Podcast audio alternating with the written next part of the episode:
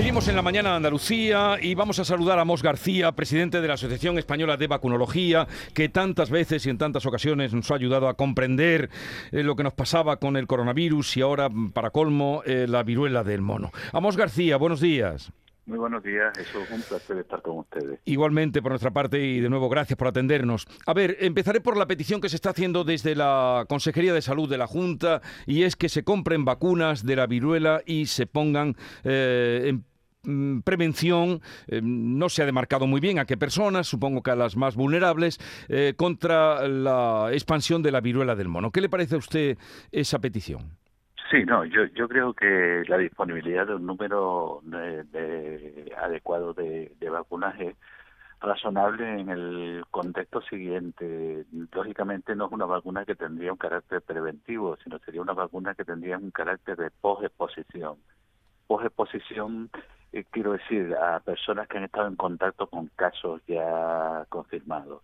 Y sobre todo a personas que sean que tengan unos perfiles de riesgo elevados. Eh, tal como se está desarrollando el brote en Europa la inmensa mayoría de los casos son leves afectan a personas jóvenes y son leves pero eh, lógicamente ante la posibilidad de que alguno de ellos avance en una eh, situación clínica indeseable pues es lógico que por lo menos a los a los que tengan unos mayores perfiles de riesgo y sean contacto se les vacune eh, en la medida de lo posible en los cuatro días siguientes a que hayan tenido contacto con el caso o si no incluso se pueden vacunar hasta los 14 años ah, perdón hasta los 14 meses hasta los 14 días después de haber sido contacto con caso a ver, eh, los que estamos vacunados, los que tenemos una edad, claro, porque la vacuna de la viruela se estuvo poniendo tengo hasta mm, finales de los 70, principios de los 80, ¿no? Usted me dirá con... Eh, eh, sí, hasta podemos poner 1980 como fecha 1980. En que ya se dejó de, se de dejar de vacunar.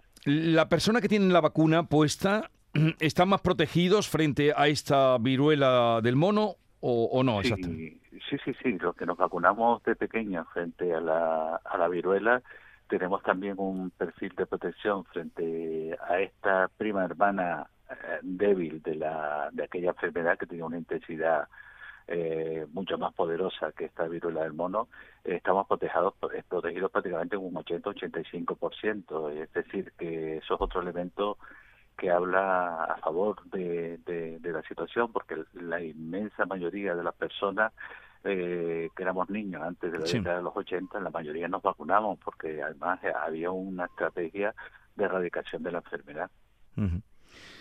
¿Y ahora qué pasa? Eh, ¿Habría que plantearse volver a esa vacuna o, no, con lo que está ocurriendo ahora, no es eh, tan alarmante como para eso? Eh, no, no, vamos a ver, no, a esa vacuna en cualquier caso no, no, no, no se puede volver. a una vacuna que tenía unos perfiles que en estos momentos no resultarían razonables. La vacuna de frente a la viruela disponible en estos momentos es una vacuna que se administra por vía subcutánea. Sí y que no tiene aquellos perfiles que tenía la anterior, que se, que lo que nos producía una clarificación, de ahí la marca que nos aparece. Sí, la marca, estamos todos marcados. Exactamente, con las vacunas actuales no, no, no se produciría esa, esa marca, porque ya repito, se administra por vía subcutánea. Pero ¿tiene sentido vacunar a toda la población? No, no, no tiene ningún sentido teniendo en cuenta los perfiles eh, que tiene la, la enfermedad en estos momentos. Podría tener sentido en el contexto de personas que han sido contacto estrecho con casos confirmados y sobre todo en personas que, que tengan un perfil de, de, riesgo importante. O, por ejemplo, los anteriores que han atendido a casos confirmados y no estaban protegidos por una EPI. Ahora que usted me habla de casos confirmados, eh, señor Amos, ¿por qué, ¿por qué se tarda tanto en detectar la viruela del mono? Porque llevan, desde que saltó, nos dicen eh, sospechosos, eh, lo que hemos vivido antes, con la pandemia, por ejemplo, con el COVID, se detectaba pronto. ¿Por qué se tarda tanto en detectar la viruela del mono? Sí, en, esto simplemente por la, por la estrategia de, laboratorio que se sigue todas las muestras tienen que enviarse a Madrid. Es una técnica que no era habitual en, el, en, los procesos de investigación de laboratorio, lógicamente, porque no, no, no existía ese problema en nuestro medio. Y al mismo tiempo ahora están llegando mm, muchas eh, muestras que lógicamente enlentecen un poco el trabajo del laboratorio. Aún así, yo creo que el, el, perfil de, de desarrollo de en cuanto al periodo de tiempo que tardan en darse las pruebas es razonable. En cualquier caso, si una persona entra en la categorización de sospechoso, es decir, que hay un cuadro clínico eh, que nos indica que puede ser sospechoso de tener el problema, inmediatamente se actúa sobre él recomendándole el aislamiento domiciliario y que no tenga contacto estrecho con, ninguna otra persona. ¿Y, esta enfermedad pueden, eh, los animales domésticos también pueden transmitirla? Mire, eh, es importante y me, gusta más esa pregunta porque creo que es un elemento importantísimo la siguiente reflexión. Estamos hablando de una zoonosis, zoonosis, es decir, de una enfermedad que pasa de los animales al hombre. Nos acordamos que también la, la COVID-19 era una enfermedad que pasó de los animales al hombre.